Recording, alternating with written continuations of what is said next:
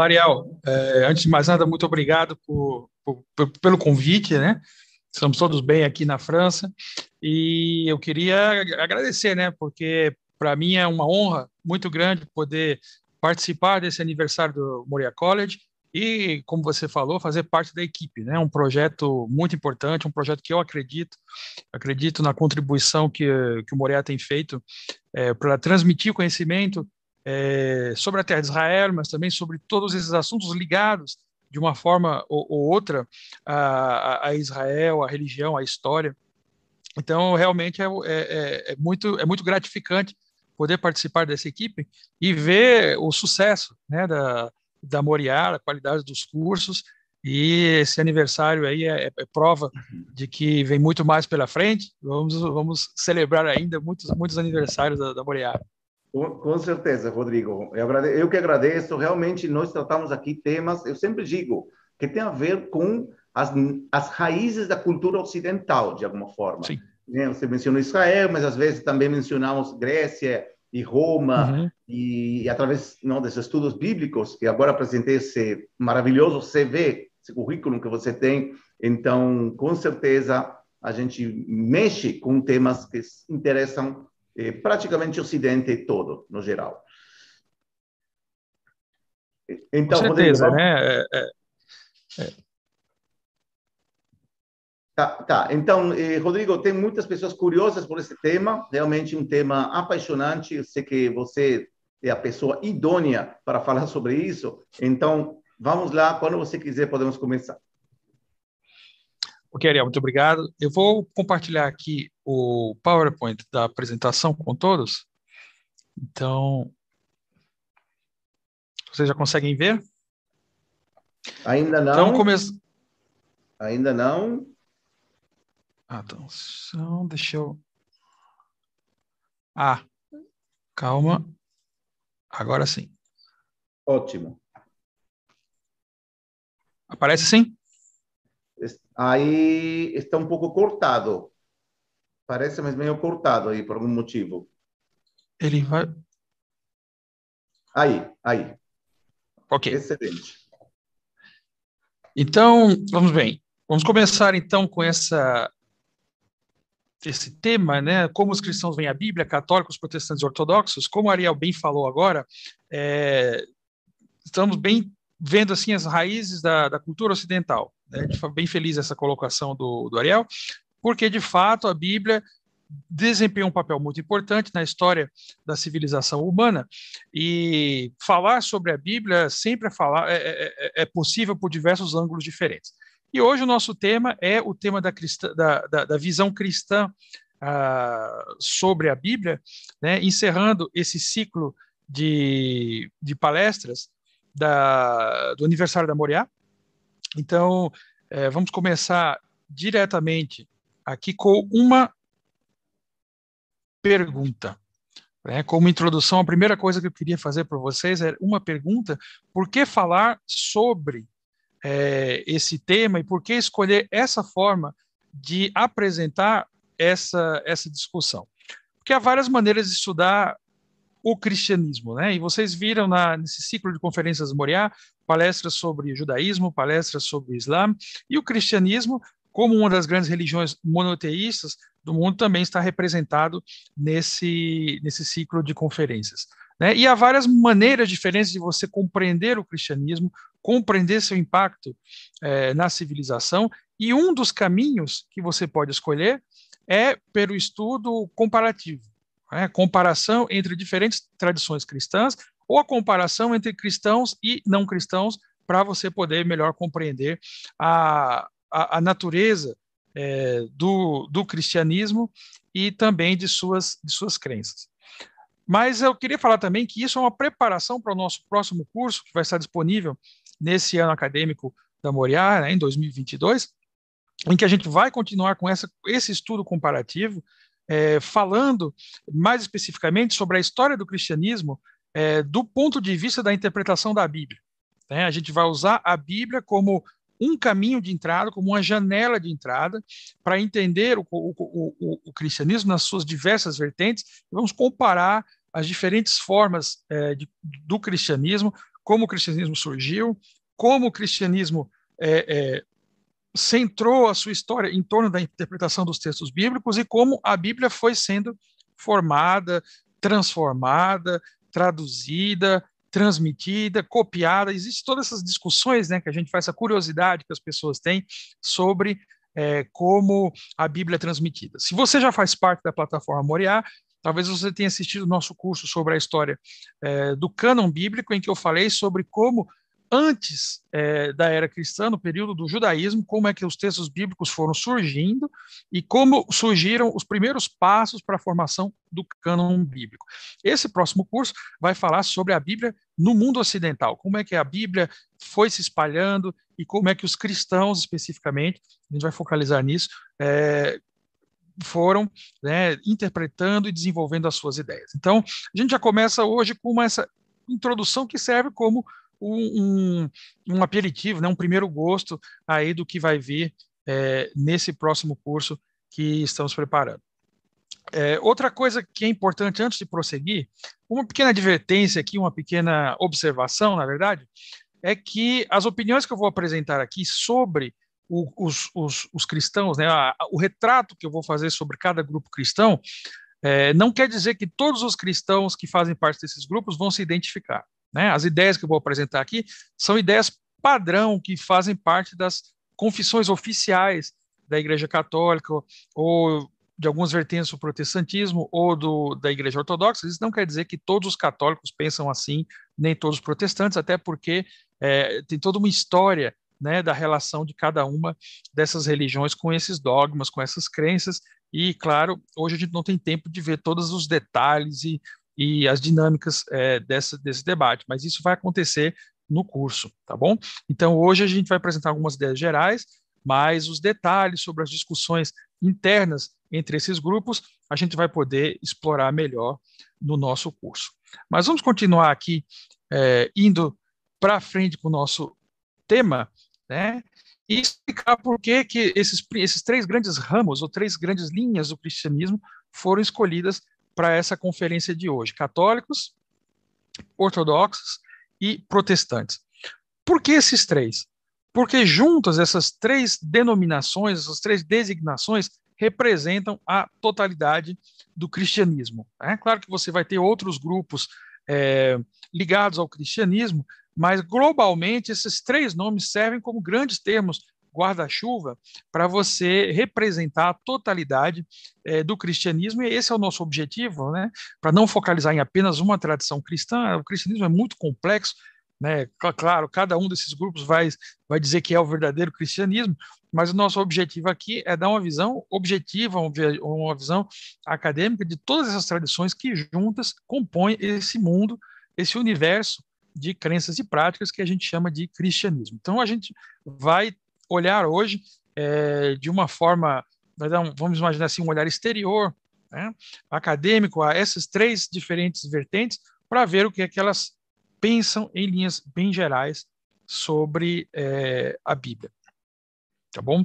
Então, é, a ideia é justamente essa, eles representam a totalidade do cristianismo, e é por isso que nós escolhemos esses três, essas três vertentes como base para o nosso curso e para essa apresentação é, de hoje.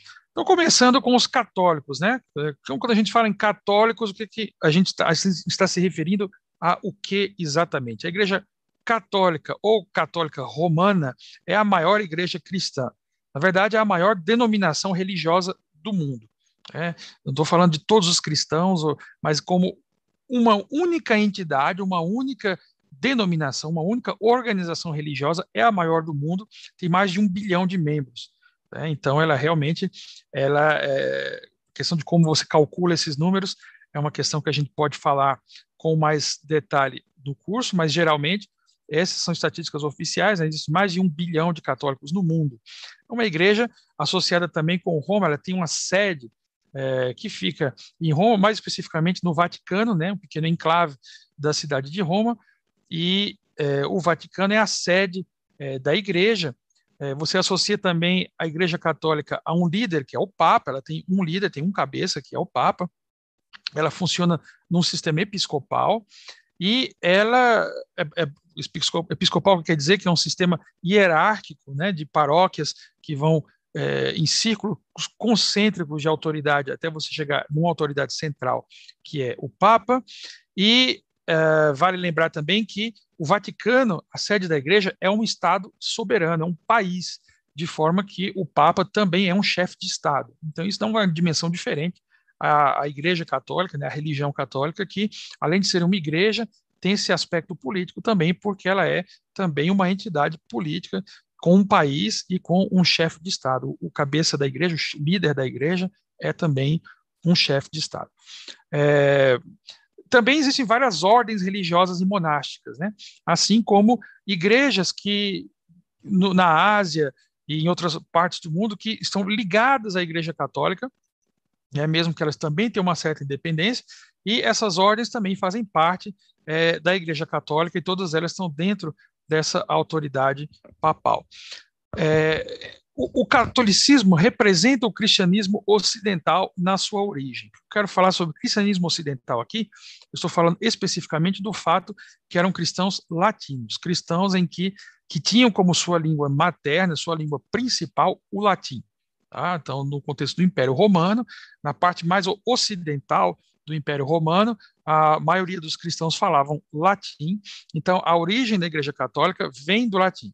Não é por acaso, então, que existe uma conexão entre a Igreja Católica e o, o idioma latim, a língua, o latim, né, e, e, e, uma ênfase maior, uma presença maior nos países de, de fala latina ou de que, que descendem do mundo latino. Né? É, a palavra católico significa universal. Então, a aspiração da igreja é ser a igreja universal, a igreja de todos os cristãos. Né? E esse é um dos pontos importantes da crença católica, é que eles são a verdadeira igreja. A igreja católica representa a igreja universal para todos os cristãos. Né? Então, ser católico significa ser o, o verdadeiro cristianismo, né, do ponto de vista é, católico. Existe a questão também da devoção à Virgem Maria, que é um elemento distintivo do catolicismo, que diferencia de outros grupos, é, especialmente os protestantes, né, de devoção à Virgem Maria e devoção aos santos. Claro, o catolicismo é muito mais complexo do que isso que eu estou falando hoje, mas isso é apenas uma visão geral para que a gente é, possa delimitar aqui o que é que eu estou falando, né, quando eu falo sobre as diferentes visões da Bíblia nesses três grupos.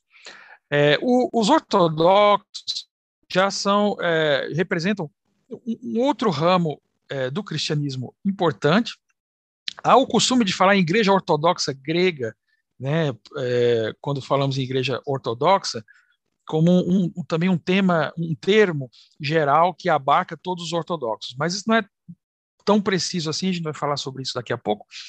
É, o, a ortodoxia ela representa o cristianismo oriental. Na sua origem, né, nos primeiros séculos do cristianismo, alguns cristãos falavam primariamente o latim, outros cristãos falavam primariamente o grego esses cristãos estariam mais na parte oriental. Você pensa a partir eh, de Roma para é, o Oriente, então você vai ver cristãos, é, na sua maioria, de fala grega. E isso foi promovendo ao longo dos séculos uma separação entre dois tipos de cristianismo, um mais voltado para a cultura latina e outro para a cultura grega, cada qual com seus próprios teólogos, com suas próprias ideias, né? E, ao, ao, longo do tempo, também com uma separação oficial entre essas duas igrejas, em diversos concílios sucessivos, mas principalmente no grande cisma que aconteceu no ano 1054, em que a, o, lado oriental e ocidental da igreja se separaram oficialmente, e de um lado ficam os cristãos é, da tradição grega e do outro lado os cristãos da tradição latina. Mas isso não quer dizer que toda a igreja ortodoxa é apenas uma igreja grega. Tá? Existe a Igreja Ortodoxa grega, é, existe toda a família das igrejas ortodoxas que tem várias crenças compartilhadas com o catolicismo, mas é, com algumas diferenças. Né? É, por exemplo, na Igreja Ortodoxa não existe um papa, mas existe um primaz. E o primaz ele é uma figura parecida com o papa, mas não é o, o, o, vamos dizer assim, o vigário de Cristo, como os católicos acreditam, a pessoa mais importante da igreja. Ele é considerado como é, um bispo primeiro entre pares. Ele é o mais importante, mas ele ainda existe uma certa colegialidade com outros bispos, né? E mesmo que o o, o primaz mais importante do mundo seja hierarquicamente o, o primaz de Constantinopla, né, de, de Istambul hoje, mas é, existem é, o, várias igrejas ortodoxas, cada uma com seu próprio é, primado. Então, isso aí é um ponto importante também a se, se lembrar. Ah, não existe apenas uma igreja ortodoxa, né? Como eu falei, é um complexo de várias igrejas. Então, quando falamos igreja ortodoxa, é o termo guarda-chuva para falar de todas essas igrejas que têm algumas crenças compartilhadas com católicos, mas que, na verdade, tem toda uma tradição que foi desenvolvida no contexto oriental. Né? Então, a maioria dos cristãos é, ortodoxos, ao invés de estarem no, no, no Ocidente ou nos países latinos, eles estão principalmente na, na Grécia, em Chipre, no Oriente Médio, no Cáucaso, nos países da antiga União Soviética, é, há uma predominância de igrejas ortodoxas. Né? Então, quando falamos em igreja ortodoxa, você deve pensar nesse complexo de igrejas, que inclui é, igrejas independentes, a igreja ortodoxa copta, no Egito, a igreja síria, a igreja armênia, é, a igreja ortodoxa na Índia, né, a igreja Malankara, e, e a igreja etíope, da Eritreia e também a Igreja Ortodoxa Russa. Né? Não podemos esquecer que é uma igreja também de uma grande tradição, mas de todas essas igrejas compartilham algumas crenças com, com a Igreja Católica, tem alguns aspectos que são semelhantes, mas grandes diferenças também. Mas globalmente a gente pode falar que são os herdeiros da tradição grega, os herdeiros da tradição do cristianismo oriental. Tá? É, e é isso que vai diferenciar principalmente esses grupos. Lembrando que as igrejas ortodoxas elas têm uma forte identificação entre identidade nacional e identidade étnica e identidade religiosa. Né? Ser cristão russo, oficialmente, quer dizer ser cristão ortodoxo, tá? por exemplo. Então, há uma identificação étnica, nível do idioma, da cultura, entre cada uma dessas igrejas ortodoxas e uma identidade cultural e étnica específica. Os protestantes, por sua vez, é, eles têm algumas particularidades né, que separam os protestantes tanto do católicos quanto do ortodoxos. Né? Essas três denominações são bem diferentes entre si, é, têm alguns elementos em comum, mas os protestantes têm algumas particularidades bem distintivas. Né? É, como, por exemplo, eles têm uma história muito mais recente. Você pode traçar a história do catolicismo e da Igreja Ortodoxa aos primeiros séculos da fé cristã, os primeiros três, quatro, quatro séculos, as tradições ortodoxa e católica já estão sendo formadas. O protestantismo ele tem uma história mais recente, vindo da, da, da reforma protestante do século XVI, mas que tem uma raiz, claro, que remonta desde o século XIII, é, mas é no século XVI que vai acontecer a verdadeira reforma protestante, que gira em torno de um mito, né, um grande mito, que é o mito é, do Martinho Lutero, a história do, do, lobo solitário, né, o monge que foi sozinho, bateu as 95 teses na porta da igreja, né, na Alemanha, em Wittenberg, e aí isso começou a reforma protestante graças à revolta desse único homem. O que não é bem assim, na verdade, o, o, o protestantismo aconteceu, o Lutero aconteceu num contexto de várias outras questões que estavam acontecendo na igreja desde o século XIII, e Lutero fez parte de um grande mecanismo que estava acontecendo né, e que iria inevitavelmente levar ao que foi a reforma protestante. Sem desmerecer, claro, a importância histórica do que Lutero foi, do que ele representou, mas não podemos dizer que o protestantismo nasceu por causa de Lutero. Foi um catalisador de grandes coisas, mas já havia várias coisas acontecendo que permitiram a reforma protestante acontecer. Outra coisa importante é que não existe um protestantismo, uma igreja protestante.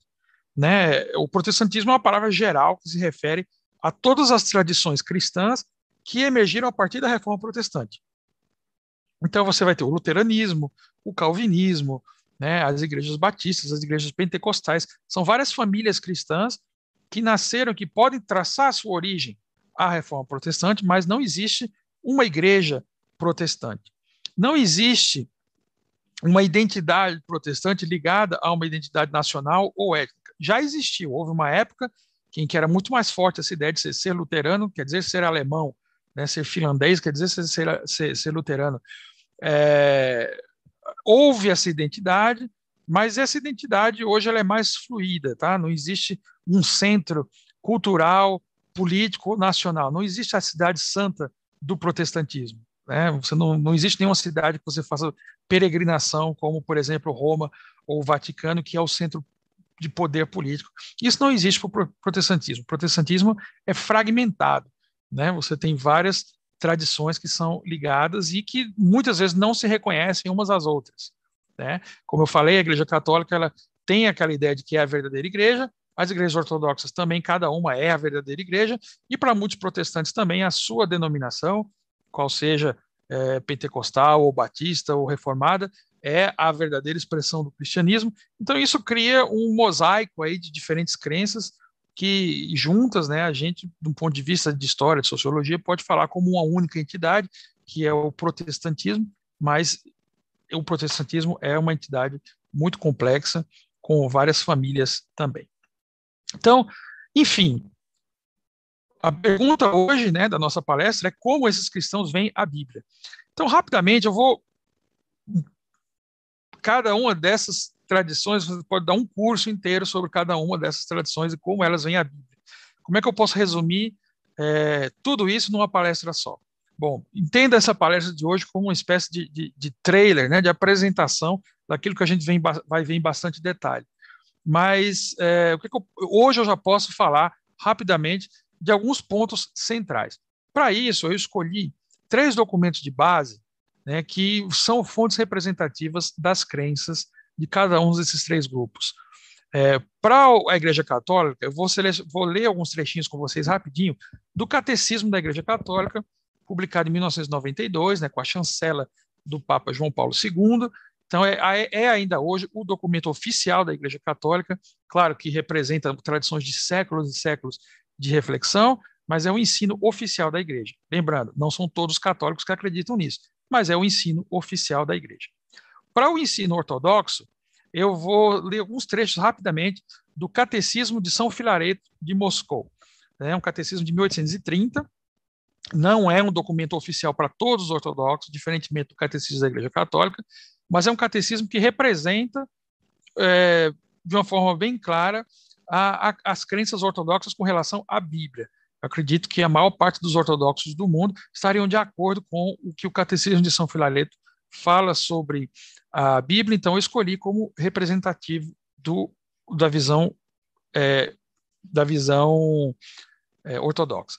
Para a visão protestante, o, o, o, texto que eu escolhi foi a Confissão de Fé de Westminster, uma confissão antiga de 1646, e como eu falei, o protestantismo ele é fragmentado, então não existe um documento oficial que vale para todos os protestantes.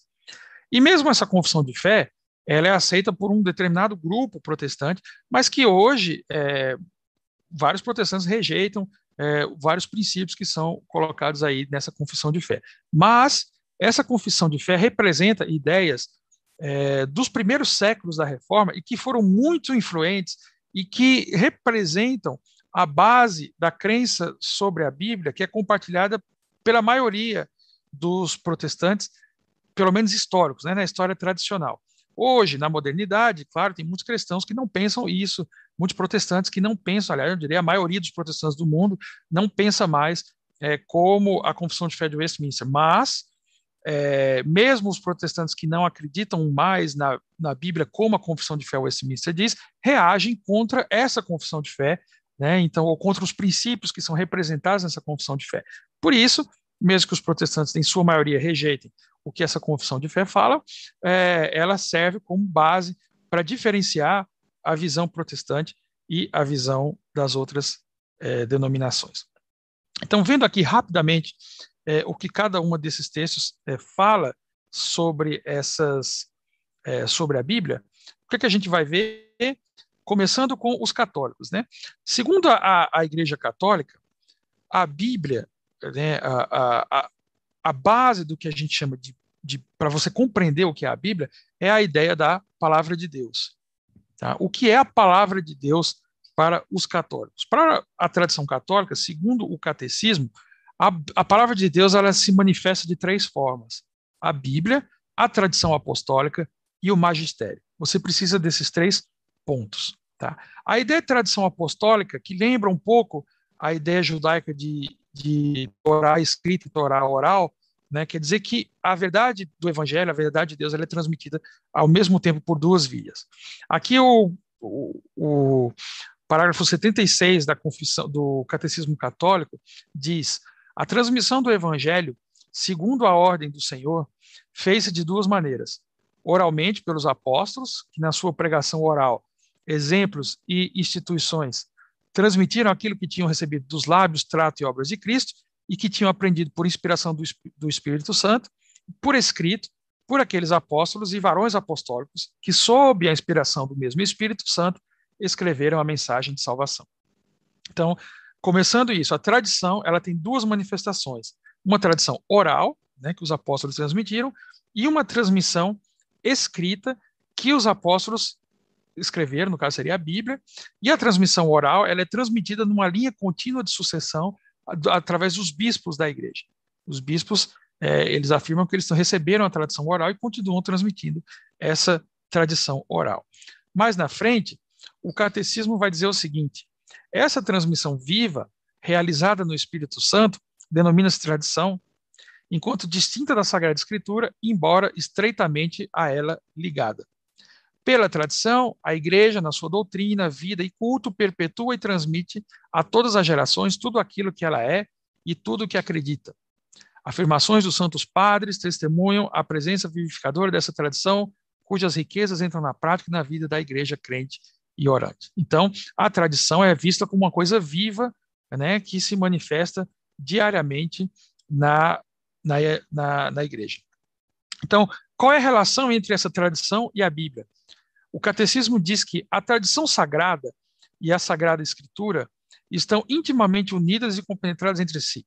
Com efeito, derivando ambas da mesma fonte divina, fazem com que uma coisa, fazem como que uma coisa só e tendem ao mesmo fim. Uma e outra tornam presente e fecundo na igreja o mistério de Cristo, que prometeu estar com os seus sempre até o fim do mundo. E aí é uma citação aí do Evangelho de Mateus. Então, a ideia é que a Bíblia não existe, ela não significa se não for em contato com essa tradição. As duas são as manifestações do que o catolicismo chama de palavra de Deus. Né? Em seguida, ele continua dizendo: a Sagrada Escritura é a palavra de Deus, enquanto foi escrita por inspiração do Espírito Divino. A Sagrada Tradição, por sua vez, conserva a palavra de Deus, confiada por Cristo Senhor e pelo Espírito Santo aos apóstolos e transmite-a integralmente aos seus sucessores, para que eles, com a luz do Espírito da verdade, fielmente a conservem, exponham e difundam na sua pregação. Então você tem a Bíblia, que é a palavra de Deus, e você tem a tradição que conserva, preserva e transmite a palavra de Deus. É. Em seguida, o catecismo diz: daí resulta que a igreja, quem está confiada a transmissão e interpretação da revelação, não tira só da Sagrada Escritura a sua certeza a respeito de todas as coisas. Por isso, ambas devem ser recebidas e veneradas com igual espírito de piedade e reverência. Então, os católicos dão a mesma autoridade para a Bíblia, para a tradição é, apostólica. Né? A autoridade da igreja e a autoridade da Bíblia são equivalentes. Ok? É, então, é, finalmente, eles dizem também, o catecismo diz, o encargo de interpretar autenticamente a palavra de Deus, escrita ou contida na tradição, foi confiado só ao magistério vivo da igreja, cuja autoridade é exercida em nome de Jesus Cristo. Isso é, aos bispos em comunhão com o sucessor de Pedro, o bispo de Roma, no caso, o Papa. Então, quer dizer que só quem tem o direito de interpretar, a função, o encargo de interpretar a Bíblia, são aqueles autorizados pelo bispo de Roma, pelo padre, pelo Papa, e em conformidade com o ensino é, oficial da igreja. Né? O magistério diz não está acima da palavra de Deus, mas a seu serviço, ensinando apenas o que foi transmitido, enquanto por mandato divino e com assistência do Espírito Santo, a ouve piamente, aguarda religiosamente e a expõe fielmente. Né? Então, é, só o magistério tem o direito de explicar e interpretar a Bíblia. Né? Esse é o ensinamento oficial da igreja, mais uma vez, acreditam isso individualmente ou não, esse é o ensino oficial. Os fiéis, lembrantes da palavra de Cristo, aos apóstolos recebem com docilidade os ensinamentos e as diretrizes que seus pastores lhes dão sobre é, diferentes formas. Né? Então, existe essa questão da autoridade, que é é, muito importante na Igreja Católica. Né? Existe uma comunidade de fiéis. Então, finalmente, para encerrar a parte católica, eles falam: é claro, portanto, que a Sagrada Tradição, a Sagrada Escritura e o Magistério, segundo o sapientíssimo desígnio de Deus, estão de tal maneira ligados e conjuntos que nenhum pode subsistir sem os outros. E todos juntos, cada um a seu modo, sob a ação do Espírito, contribuem, do mesmo Espírito Santo, contribuem eficazmente para a salvação das almas. Né? Então, na tradição católica, é, é, esses três aspectos, a tradição, a escritura, o magistério. Tradição e escritura trabalham entre si e o magistério tem a autoridade de explicar é, o que o texto diz. Os fiéis católicos eles têm que crer e aceitar aquilo que é explicado é, pela autoridade é, eclesial. Segundo os ortodoxos, o que, é que a gente vai ter? Na Igreja Ortodoxa, você vai ter vários paralelos com a visão católica, começando com a ideia de dois caminhos de revelação divina. Né? Ao invés de falar de três caminhos, eles falam sobre dois caminhos, sendo a tradição, a santa tradição e as santas escrituras. Então você fica bem próximo da visão católica, mas sem mencionar o magistério oficialmente, é apenas a tradição e as escrituras.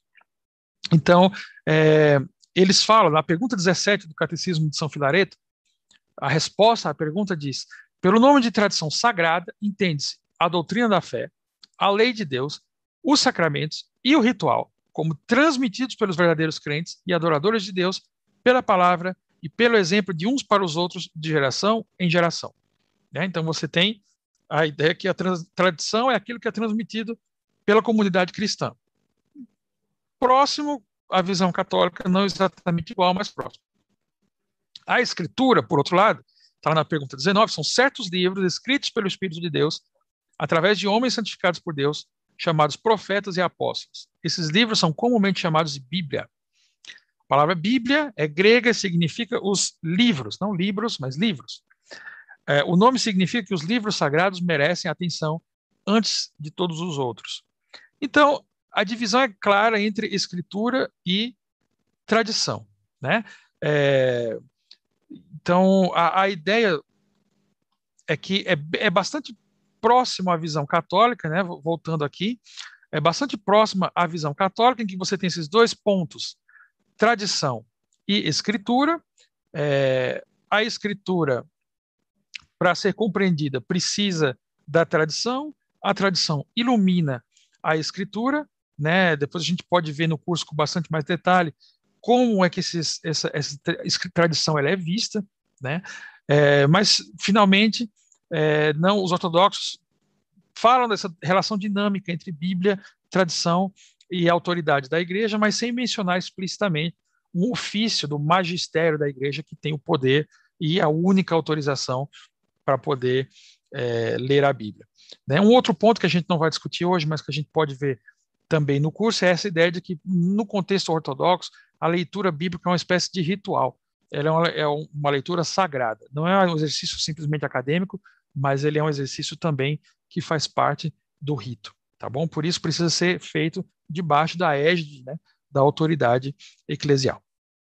Bom, finalmente, é, qual é a, a diferença é, com relação ao protestantismo? Os protestantes têm uma visão muito diferente da visão dos católicos e da visão dos ortodoxos porque o cristianismo, o protestantismo, né, o cristianismo protestante, se baseia num princípio que se chama sola escritura, que é um princípio que vai trazer uma série de complicações, tanto para a visão católica quanto ortodoxa, especialmente no que diz respeito à autoridade eclesiástica. Né? Esse, esse ensinamento é o seguinte: é, lendo aqui o texto da Confissão de Fé de Westminster, é, o primeiro parágrafo do, dessa Confissão de Fé diz o seguinte: ainda que a luz da natureza e as obras da criação e da providência manifestem de tal modo a bondade, a sabedoria e o poder de Deus, que os homens sejam inexcusáveis, todavia não são suficientes para dar aquele conhecimento de Deus e de sua vontade necessário à salvação. Por isso agradou ao Senhor em diversos tempos, em diferentes modos, revelar-se e declarar à sua igreja aquela sua vontade e depois, para melhor preservação e propagação da verdade, para o mais seguro estabelecimento e conforto da igreja, contra a corrupção da carne, contra a maldade de Satanás e do mundo, foi igualmente servido fazê-la escrever toda. Isso torna as escrituras sagradas indispensável. Está errado aí a concordância, né? Mas esse é o texto oficial em português. Peguei no, no, na página oficial da Igreja Presbiteriana do Brasil e tá com esse erro está no texto é, conforme aparece na página. É, as, as, escrituras sagradas indispensáveis, diria, né? Tendo cessado aqueles antigos modos de Deus revelar a sua vontade a seu povo. Então você veja que ele altera a visão de autoridade, dizendo que a revelação da palavra de Deus está apenas na Bíblia. É, é, então ele continua dizendo que a, porque está, só está na Bíblia, ela é a autoridade não depende do magistério nem depende da autoridade eclesiástica, né? porque no contexto católico a gente viu que é, a Bíblia só pode ser compreendida à luz da tradição e as duas têm peso igual, semelhantemente na Igreja ortodoxa. Na Igreja no, no, no, contexto do protestantismo, uma vez que você não tem mais essa figura de autoridade que é a igreja, como é que você pode agora determinar que as, as escrituras têm autoridade? Isso é uma questão epistemológica, uma questão de, né, de, de quando você pensa a Bíblia, dizer, e agora? Que a gente não tem mais quem vai determinar se a Bíblia tem autoridade ou não. Então, o protestantismo criou essa ideia seguinte: a autoridade das escrituras, razão pelas quais devem ser cridas e obedecidas, não depende do testemunho de qualquer homem ou igreja, mas depende somente de Deus, que é o autor e tem que ser recebida porque é a palavra de Deus. A pergunta é: como é que você vai saber é, se Deus, como é que Deus vai falar que a Bíblia tem autoridade? Segundo, a confissão de fé, isso vem através de uma convicção interior que é, o protestante chama de a, a, iluminação interior do Espírito. Né? O capítulo 6 diz: todo o conselho de Deus concernente a todas as coisas necessárias para a sua glória e para a sua salvação, fé e vida do homem, ou é expressamente declarado nas Escrituras, ou pode ser lógica e claramente delas deduzido. Às Escrituras nada se acrescentará em tempo algum, nem por novas revelações do Espírito, nem por tradições dos homens. Reconhecemos, entretanto, ser necessária a iluminação interior do Espírito de Deus para a salvadora compreensão das coisas reveladas na palavra. É, e que algumas circunstâncias quanto ao culto de Deus e o governo da igreja, comuns às ações e sociedades humanas, as quais têm que ser ordenadas pela luz da natureza e pela prudência cristã, segundo as regras da palavra, que sempre devem ser observadas. Então veja que os protestantes têm essa ideia de que a Bíblia não pode ser justificada pela igreja, né? porque se ela for justificada pela igreja, você vai ter uma autoridade acima ou igual à Bíblia. Então ela tem que se justificar a ela mesma. Como é que você pode justificar a Bíblia a ela mesma? os protestantes criaram a ideia de uma convicção interior do espírito que ajudaria você a descobrir, a, a, reconhecer no seu espírito, no seu coração, que a Bíblia é real. E aí você é, não tem como você ter uma autoridade eclesial que vai fazer isso. Agora fica um problema, que é o problema, então, da interpretação. É porque, no caso católico, quando você tem uma, uma ideia clara de, ou no caso ortodoxo, de uma relação entre Bíblia e tradição, ou no caso católico, a gente tem um magistério oficial que tem a única autoridade exclusiva, né, a autoridade exclusiva para interpretar a Bíblia, a pergunta é: e os protestantes? Quem tem autoridade, então, de interpretar? Como é que você vai determinar a interpretação correta se não tem uma entidade que vai dizer essa é a interpretação correta? A gente sabe que a Bíblia é difícil de se interpretar, né? E pode ter várias interpretações diferentes. Como é que você vai saber qual é a interpretação correta se não tem uma autoridade que diga? Isso um problema que os protestantes é, tiveram que lidar a partir do momento que começaram a rejeitar a autoridade de Roma, né, a autoridade das igrejas católicas, e disseram assim: e agora, como é que a gente vai determinar então qual é a interpretação correta, se não há quem diga qual é a interpretação correta? Segundo a confissão de fé, que resume bem o pensamento protestante daquela época, diz a regra infalível de interpretação das escrituras é as próprias escrituras. Portanto, quando houver questão sobre o verdadeiro e pleno sentido de qualquer texto das escrituras, sentido que não é múltiplo, mas único, é, esse é todo um debate sobre é, quantos sentidos tem na Bíblia, que a gente vai discutir também. Esse texto pode ser estudado e compreendido por outros textos que falem mais claramente. O juiz supremo, pelo qual todas as controvérsias religiosas têm que ser determinadas e por quem serão examinados todos os decretos de concílios, todas as opiniões particulares, o juiz supremo em cuja sentença devemos firmar, firmar não pode ser outro senão o Espírito Santo falando nas Escrituras. O que é que isso quer dizer? Isso quer dizer que, segundo a tradição é, protestante, uma vez que você não tem um magistério oficial para dizer qual é a interpretação correta da Bíblia, uma vez que você não tem mais é, uma visão de tradição que é paralela à Bíblia, resta apenas o, a aplicação de ferramentas, né? como também outro capítulo da, da, da, da, confissão que eu não li aqui, ele afirma claramente, capítulo 7, né, que todas as coisas que são necessárias para serem conhecidas, cridas e observadas para a salvação são claramente propostas e abertas em algum lugar das Escrituras, é, e que não apenas os cultos, mas também os iletrados, não os doutos, mas os iletrados também, com o devido uso de meios comuns, podem chegar a uma compreensão suficiente das mesmas. Isso é o que o texto diz, né? Então eles acreditam, a visão protestante é que a aplicação de ferramentas de estudo, né, a interpretação do texto, ela pode por si só dar a interpretação correta das escrituras. E se tiver dúvida, compara com outro texto das escrituras que podem ajudar a interpretar. Então veja que aí você tem uma visão que é radicalmente diferente daquilo que nós vimos é, para protestantes, para católicos e para ortodoxos. E a razão para isso é que né, essa, esse afastamento radical da relação entre escritura, tradição e autoridade pode ser explicado.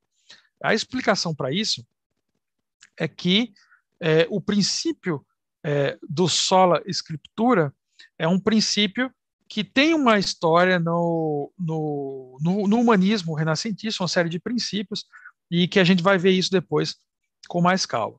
Mas essa, esse afastamento radical é, que existe entre escritura, tradição e autoridade gerou uma série de críticas, né, tanto do lado católico e ortodoxo. E boa parte das controvérsias que existiram e ainda existem entre protestantes, católicos e ortodoxos com relação à Bíblia é por causa desse ponto. Né? Por quê? Porque, é, é, segundo os, os, católicos e os ortodoxos, eles não só que o, o princípio do sola escritura está errado, mas a própria Bíblia condena o princípio do sola escritura, porque a própria Bíblia fala sobre as tradições dos apóstolos, né, sobre a tradição oral, sobre o ensinamento transmitido através dos apóstolos, a importância de guardar esse. Então, começa aí já para os católicos e ortodoxos uma, uma barreira entre a forma de interpretar a Bíblia.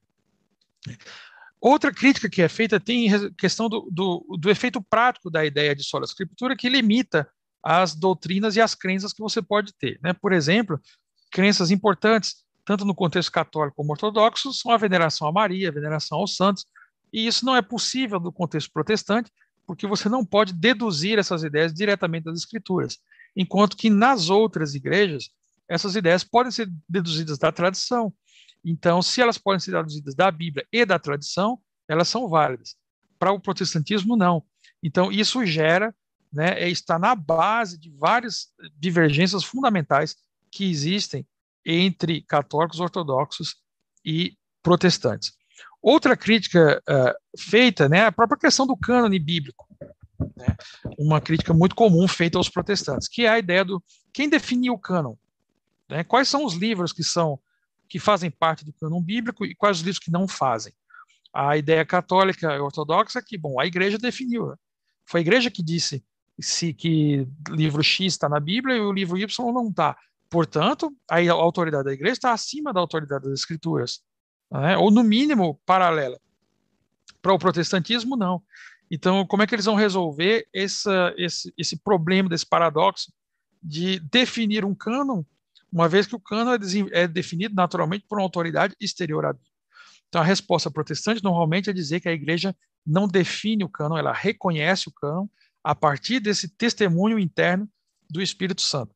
Claro que aí você se abre para uma outra crítica, que é a crítica da subjetividade.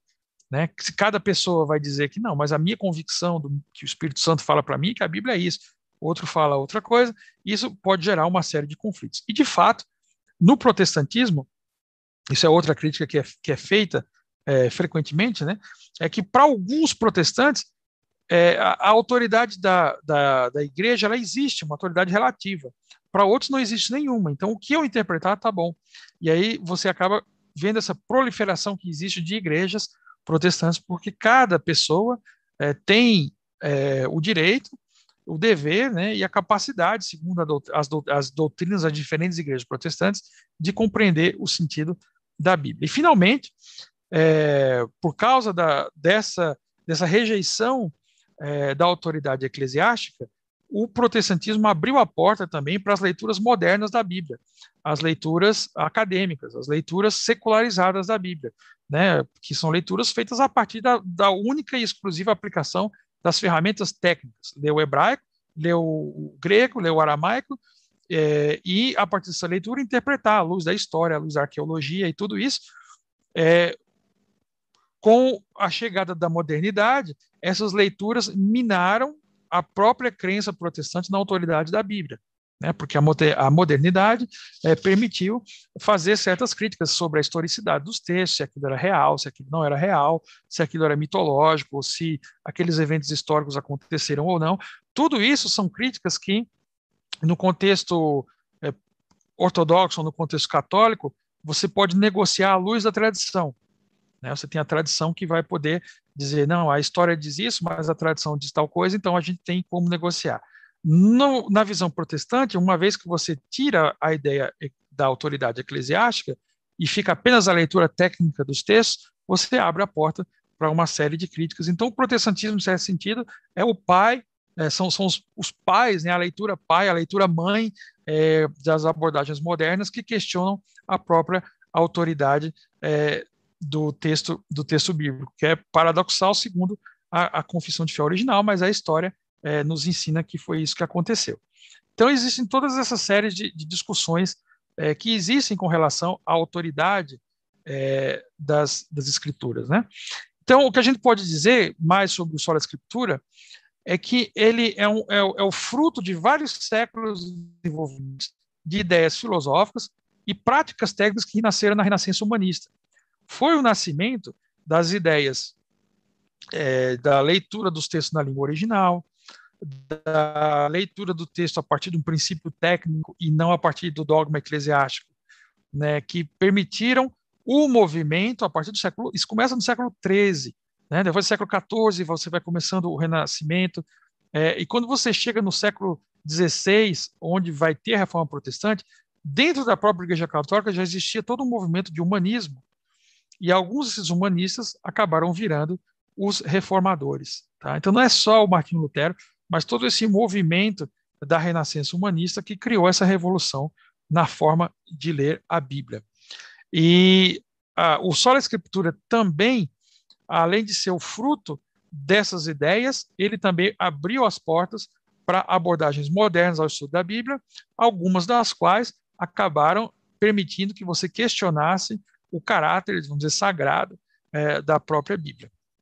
Claro, essas abordagens técnicas e essas, que, esses questionamentos não existem só no protestantismo, existem no catolicismo, existem no, na Igreja Ortodoxa, existem no judaísmo, né, a ideia de que a Bíblia é, é um, também um documento do seu tempo, então não pode ser vista de uma forma como ela era vista no passado, é, e a diferença que existe é como cada grupo é, cristão negocia essas divergências. É isso que vai fazer a diferença verdadeiramente no mundo moderno entre católicos ortodoxos e protestantes. Né? Então, você vai ter diferentes concepções da Bíblia. Né? Caminhando agora para o fim da nossa palestra, a gente vai ver que essas diferentes visões geram também diferentes concepções do que é a Bíblia. Cada é, denominação teve toda uma história de formação da Bíblia, como a Bíblia foi formada. Então, a concepção do que é a Bíblia, né? a gente fala a Bíblia é a palavra de Deus para os católicos, para os ortodoxos, para os protestantes, mas o que é a Bíblia? Cada uma dessas denominações tem uma Bíblia diferente, com um cânon diferente, com livros diferentes que compõem essa Bíblia. Tem vários livros em comum, mas também tem diferenças. Né? E isso é, gera uma certa concepção que é o mito da verdadeira Bíblia. Né? Quem tem a verdadeira Bíblia? Há uma tendência católica de dizer eles têm a Bíblia verdadeira e os protestantes alteraram a Bíblia retirando alguns livros. Os protestantes vão dizer que eles têm a verdadeira Bíblia, os católicos alteraram alguns livros. O cano ortodoxo já é diferente desses dois, porque, baseado na tradição é, grega, né, na história, no cristianismo grego, vai ter outros livros. E cada igreja ortodoxa vai ter cânon, cânones diferentes. Né? Por exemplo, a igreja etíope, elas tem, ela tem diferentes formas do tem o cânon curto, o cânon longo, com diferentes livros que não são utilizados nem na Bíblia católica nem protestante. Então, é, a questão é quem tem a verdadeira Bíblia? Na verdade, essa pergunta é uma pergunta meio mitológica, vamos dizer assim, porque ninguém tem a verdadeira Bíblia nesse sentido, porque a Bíblia também é uma criação das igrejas, é uma criação humana. Né? Independentemente do que cada uma dessas denominações pode falar sobre a Bíblia como palavra de Deus, quem deu a forma da Bíblia tal como ela é hoje foram as instituições, foram as pessoas que discutiram e que decidiram qual era qual. E essas discussões são parte de vários debates que foram acontecendo é, do, entre uma, cada uma ou outra da igreja. Então, da mesma forma que você não pode dizer, de um ponto de vista sociológico ou histórico, que existe um cristianismo verdadeiro, mas que todas essas denominações representam uma faceta, uma dimensão do cristianismo, a gente pode dizer também que não existe apenas uma Bíblia, mas existe a Bíblia católica, a Bíblia protestante e as diversas Bíblias dos é, ortodoxos, e cada uma delas tem a sua própria história, tem a sua própria formação, ela foi criada de uma forma diferente, de maneira que ninguém alterou a Bíblia de ninguém, mas as Bíblias foram formadas em cada tradição com um caráter diferente, uma cara diferente em cada uma delas, ok? Então essa é uma forma melhor de você pensar, diria, sobre essas diferentes denominações, assim como a visão da Bíblia em cada uma delas. Então, em conclusão, né, caminhando aqui para o fim da nossa palestra, o que, é que, a gente pode dizer? A gente pode dizer, eh, o resumo é que há diferenças na forma como os cristãos concebem a relação entre a Bíblia, a tradição e o dogma, quer dizer, a fé, né, as doutrinas que são criadas. Para católicos, você vai ter a Bíblia, a tradição e o magistério. Né? A Bíblia e a tradição vêm juntas, é, a tradição oral revelada pelos apóstolos, a tradição escrita também revelada é, pelas pessoas inspiradas é, por Deus, e o magistério, que é aquele que controla a interpretação e diz, ó, essa é a interpretação correta e pronto. É, os ortodoxos vão falar sobre Bíblia e tradição, não, não tem a figura do magistério, mas tem essa ideia de que a tradição e a Bíblia se iluminam mutuamente e que as duas têm a mesma autoridade, mas em esferas diferentes. E você tem a visão protestante, que vai dizer, não, só a Bíblia tem a, tradição, tem a autoridade, e a tradição tem uma autoridade secundária e derivada, e toda uma série de discussões né, e problemas que você pode encontrar é, a partir dessa negação explícita da, da tradição humana. E aí, todas as diferenças que existem entre os católicos, ortodoxos e protestantes é, vêm das visões diferentes que eles têm sobre essa relação. Além disso, há uma diferença nessa forma como a própria Bíblia é concebida. O que é a Bíblia para cada uma delas? Né? É, como a Bíblia deve ser lida, como deve ser interpretada, está ligada também à questão de qual é a forma da Bíblia que cada uma tem. Por isso é fundamental estudar, e é isso que a gente vai fazer no nosso curso, a relação entre esses três aspectos, como é que cada uma consegue a Bíblia, a tradição, a autoridade, os problemas que podem decorrer disso, mas também como cada uma delas formou a Bíblia. Por que, que os católicos têm a Bíblia com aqueles livros, por que os protestantes têm a Bíblia com, com os livros deles e por que, que os ortodoxos têm a Bíblia com seus livros.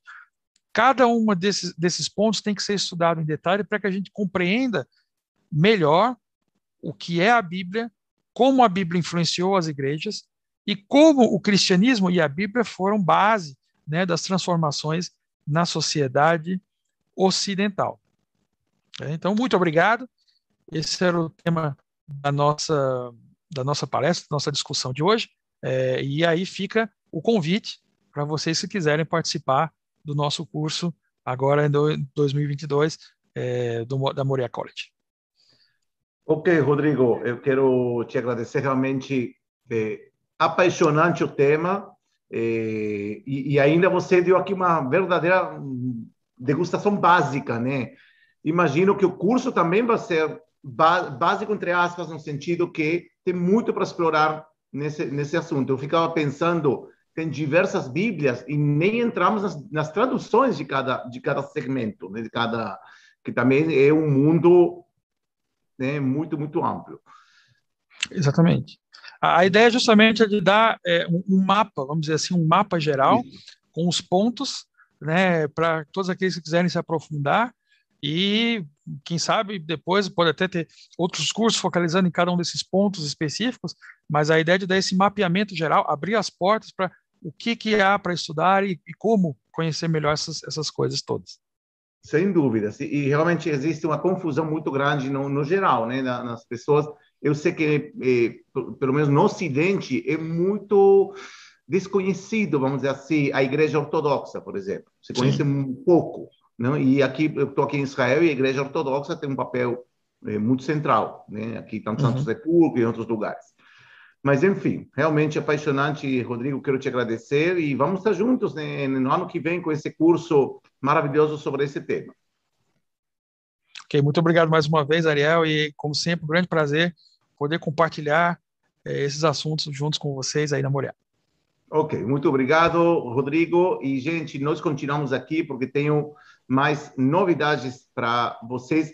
Como já disse no início, essa é a última palestra do ciclo de cinco conferências que começamos já cinco semanas atrás, no mês de agosto, para celebrar nosso primeiro aniversário da plataforma de Moria College. E eh, volto a dizer que vocês têm a oportunidade, aqueles que não são alunos, têm a oportunidade de se inscrever gratuitamente não precisa colocar cartão de crédito, nada. Simplesmente se inscrever gratuitamente. Vocês estão vendo agora, tanto na área de comentários como na tela, para vocês experimentar por duas semanas, eh, não por duas semanas, por 15 dias, na verdade, um pouco mais, por 15 dias, experimentar a plataforma, ver algumas dessas eh, aulas maravilhosas que temos para oferecer com diversos, diversos eh, professores no mundo inteiro. Aqui o Dr. Rodrigo de Souza está na França, temos professores de Israel, da Espanha, México, Portugal e de outros lugares, logicamente, do Brasil, né? E temos muitos, muita diversidade também de ideias, de temas para vocês experimentarem. Eu quero sim agora apresentar para vocês, ah, dentro da plataforma, agora vou compartilhar para que vocês vejam, e isso é relevante para nossos alunos também, para que vocês vejam, se ainda não viram, a nossa proposta para o próximo, eh, vamos dizer, a partir de setembro, né? De partir de setembro, para que vocês vejam e conheçam nossa eh, proposta de eh, cursos. Hum, vocês estão vendo aqui. Eu queria só destacar, aqui temos a plataforma Moria College, que os alunos já conhecem muito bem. Aqueles que não são alunos têm a oportunidade de conhecer de forma gratuita por 15 dias. Eu só quero mais ou menos dizer quais vão, quais vão ser os cursos e a programa, nosso curso também documentados e a nossa programação para eh, a partir de setembro e no transcurso de um ano. O próximo curso, gente, um curso maravilhoso, fontes extra-bíblicas para o estudo do antigo Israel. Será um curso eh, auspiciado com certificado da Universidade Hebraica de Jerusalém, que agora recentemente saiu, está no número 90 no mundo ou seja, entre as 100 universidades mais importantes do mundo, ministrado pelo Dr. Daniel Weinstein, com tradução simultânea ao português, ele fala espanhol, e ele vai estar falando sobre documentos extra-bíblicos, ou seja, arqueologia, inscrições que foram encontradas na Síria, Moab e outros lugares, que tem a ver com o relato bíblico. Não? E aí comparar o que os outros disseram com relação a textos bíblicos né, que, que hoje em dia você pode ler em qualquer Bíblia. Ok? E logo vamos ter um curso fascinante, gente, em outubro. Os manuscritos do Mar Morto, a comunidade de Qumran e as origens do cristianismo, com o Dr. Adolfo Reutemann, curador dos manuscritos do Mar Morto, também com certificado da Universidade Hebraica de Jerusalém. Outro curso fascinante que vamos ter em breve e temos o ciclo de cursos chamado O Jesus Histórico. Vamos ter um curso, vai ser fim de outubro, 30 de outubro, começa outras aproximações ao Jesus Histórico com o, uma eminência de renome mundial, como é o professor Antônio Pinheiro, que está na Espanha. E vamos ter também um documentário no mês de dezembro, gente, documentário com um arqueólogo que escavou durante 25 anos a cidade de Davi, ou seja, a Jerusalém da época da Bíblia hebraica. Um documentário que já está quase pronto, né? estamos já terminando os últimos detalhes para que vocês possam acessar no mês de dezembro também o documentário com essa pessoa que é o expert, né? Expert na, eh, na matéria. Logo, em janeiro, vamos ter vários cursos em diferentes eh, tem, temas. Olha, o Dr. Rodrigo de Souza mencionou, o curso já foi, já está na plataforma a formação do cânon bíblico. Quem é aluno e que vai se inscrever na nossa plataforma vai poder acessar também. Mas vamos ver mais temas. Em janeiro, vamos ter um curso sobre a Guerra dos Seis Dias. Estamos saindo um pouco do mundo da Bíblia, da arqueologia, para entrar já na história moderna. Que isso se soma a outros dois cursos que estão dentro da categoria de Israel contemporâneo. Em fevereiro, vamos estar falando com o doutor, o doutor professor Antônio Pinheiro, hum, vamos ver aqui, que ele vai estar falando sobre textos apócrifos da Bíblia hebraica e logo textos apócrifos do Novo Testamento. Gente, imperdível, imperdível eh, estar com a eminência dessa eh, categoria falando de um tema que apaixona muitas pessoas e aqueles que participaram de, eh, da segunda palestra de nosso ciclo de palestras com motivo da comemoração do primeiro aniversário, conheceram já o professor Pinheiro, quem vai falar sobre esses eh, temas. E, logicamente, muitos mais cursos. Uma novidade, gente, vamos ser um documentário. Documentário se chama Seguindo os Passos de Jesus, uma visão histórica e arqueológica. Está já planejado para o mês de março, abril, para que vocês possam também acessar material, conhecimento sério acadêmico através de um documentário com eh, um historiador e provavelmente também com outros que vão estar falando sobre um tema apaixonante, uma visão arqueológica e histórica de Jesus. Enfim, aqui vocês têm diferentes propostas, como vocês estão vendo, de eh, arqueologia, de história, uma coisa, já falamos de história, uma coisa que também é novidade, já posso eh, eh, prometer, vamos fazer um documentário com algumas aulas também sobre as cruzadas. Hum, talvez vocês assistiram vários filmes sobre isso, e vamos ter também um documentário com palestras com um professor que é um especialista na matéria sobre o tema das cruzadas, um dos períodos mais apaixonantes, também escuro, né, da humanidade, né? mas vamos estar estudando também sobre isso. E, finalmente, queria também já, e aqui vocês podem ver, né, o curso com certificado da Universidade Mackenzie, que não mencionamos. Né? A Universidade Mackenzie está apoiando aqui esse curso chamado A Bíblia nas Tradições Cristãs Católicos, Protestantes e Ortodoxos, com o Dr. Rodrigo de Souza, que vocês já conheceram. E, finalmente, quero, já não está ainda na plataforma, mas eu posso já garantir que vamos ter o módulo 3 do curso de hebraico bíblico. Para aqueles alunos que já eh, estavam pedindo e perguntando, vamos ter módulo 3, nível 3 do curso hebraico bíblico com a professora Raquel Orenstein. Ok? Então, gente, vocês são alunos, ainda estão na dúvida, renovar, não renovar, vejam essa proposta que é apaixonante, né? além que vocês vão ter acesso aos cursos que já estão dentro da plataforma e que vocês podem ver aqui alguns deles, né, que já existem, ou seja, eu me inscrevo hoje, ou você se inscreve hoje, já tenho acesso a muitos cursos que estão dentro da plataforma, ok? Então, isso com relação à plataforma, volto a dizer, aqueles que desejam experimentar de forma gratuita durante 15 dias, tem essa oportunidade aqui no link que vocês estão vendo, tanto na tela como na área de comentários.